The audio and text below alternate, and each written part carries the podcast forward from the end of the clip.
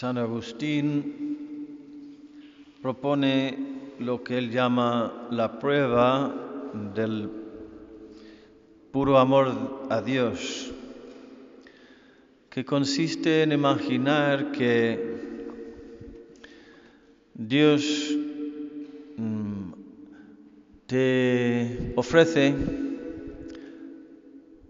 una vida eh, sin dolor, una vida en la que nada te es prohibido y sin embargo nada es pecado, puedes hacer lo que quieras, puedes evitar todo lo que no quieras y tendrás la vida perpetua, con una felicidad humana de placeres y, sin problemas y sin contradicciones y así para siempre. Solo hay una condición si eliges esta vida perpetua. Y la condición es,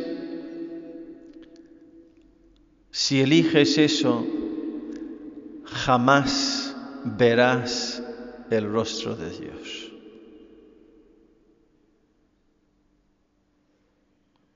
O eso sin ver el rostro de Dios, o la vida de toda la vida, sin ver, viendo con la esperanza, con la perspectiva, con la promesa de algún día ver a Dios cara a cara. Elige. Y él dice que si al oír la condición jamás verás el rostro de Dios, si al oír eso has experimentado en tu alma un escalofrío de horror, esa es, ese es el amor puro de Dios en ti y es lo más precioso que tienes. Es la cosa más hermosa que tienes. Hay que alimentarlo. Porque ahí estás tocando el centro de tu ser, el sentido de tu existencia, el sentido de toda la vida, de todas las vidas. Como San Agustín dirá en otro lugar, nos hiciste para ti, Señor, y nuestro corazón está inquieto hasta que descanse en ti.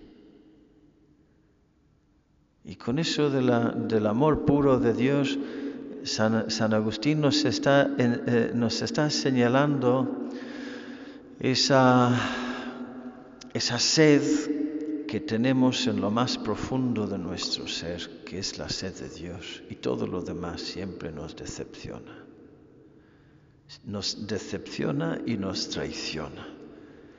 Muchas veces las personas entran en el matrimonio llevando expectativas de amor, de felicidad, de paz a una pobre criatura, expectativas que solo habría que llevar al corazón de Dios.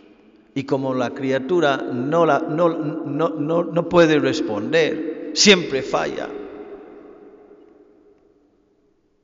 Yo alguna vez he tenido a un marido que me ha dicho, Padre, no hay manera, no soy capaz de arrancarla ni una sola palabra positiva. Siempre fallo. Nada es suficiente.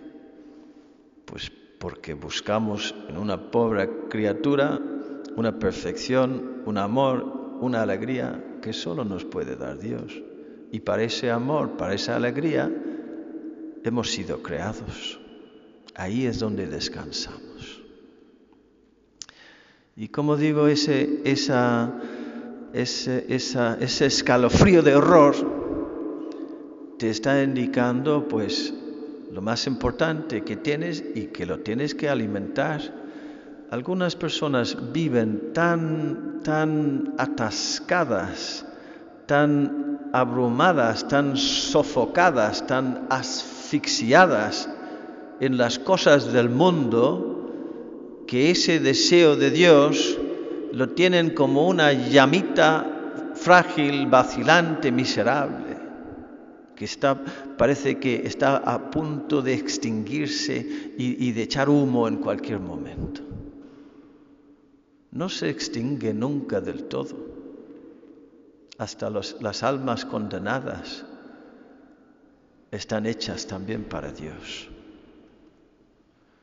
Y en otros esa, esa llama es un fuego devorador, porque ahí, porque alimenta, la llama eh, alimenta el fuego, ¿cómo? Pensando en el amor de Dios, en su belleza, en su bondad, en su paciencia, en su dulzura, en su humildad, en su pequeñez, en su misericordia, en su poder, todos los atributos divinos.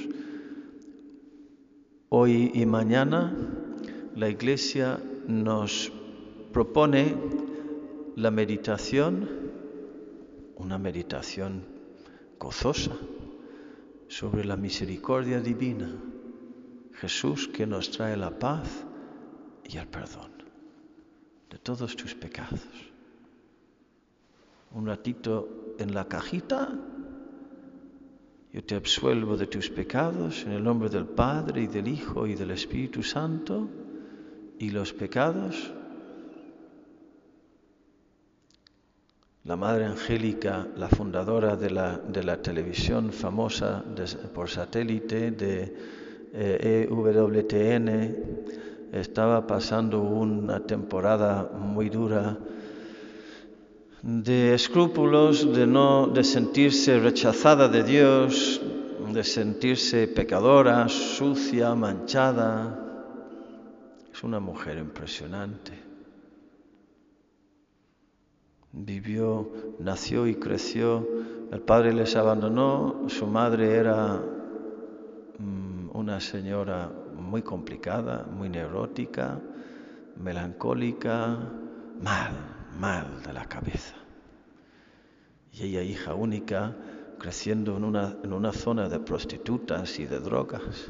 Total que se hizo monja, clarisa, y tenía este, este, este problema. Y estaba en la costa, no recuerdo de dónde, de qué parte de Estados Unidos, donde había acantilados y, y venían chocaban las, las olas contra las rocas abajo y echaban espuma hacia arriba. Y ella estaba ahí mirando y vino una, una ola tan fuerte, tan grande y chocó contra las, la, la, las rocas y echó el, el, agua y la, espuma tan alto que le cayó encima de la mano, se le mojó la mano, no sé cuántas gotas. Y ella hizo eso con las gotas devolviendo las gotas al mar. Y el Señor le habló, le habló, en, su, interior y le dijo, ¿ves, Ángela? Esas son tus pecados. A ver si las encuentras. Búscalas, a ver si los encuentras. Esas gotas son tus pecados y eso abajo es mi misericordia le dio una alegría, una liberación, un gozo. Pues así tú también. Tus pecados son gotitas. Y, no te molestes en buscarlos una vez que los hayas confesado. Están absorbidos completamente en el océano infinito del amor y el perdón de Jesucristo que ha pagado en la cruz el precio de tu redención. Hemos estado esta mañana en Amposta para hacer una peregrinación al lugar donde murió el padre Henry. Hemos rezado donde se cayó y donde se mató y hemos reflexionado sobre él. Este año tocó su aniversario, hace dos años murió el Viernes Santo. Él murió eh, eh, en, la, semana de Pascua, la semana que estamos viviendo ahora, pero la fecha de su muerte, unos años toca en Semana Santa y otros años en Semana de Pascua. Ya está, ahí, ahí está, Padre Henry, metido entre la cruz y la resurrección. Y era un hombre que alimentaba ese fuego. El gran tema de su predicación siempre era el amor y la misericordia de Dios y tiene, tenía la mirada y el corazón puestos constantemente en el cielo y en el amor de Dios y precisamente por eso tenía ese fuego y ese corazón de niño inocente. Pues nada más, queridos hermanos, en eso nos da un ejemplo. Tampoco es muy, muy dura y muy pesada la tarea que se, nos, que se nos pide. Pensar mucho en el amor de Dios. Que así sea.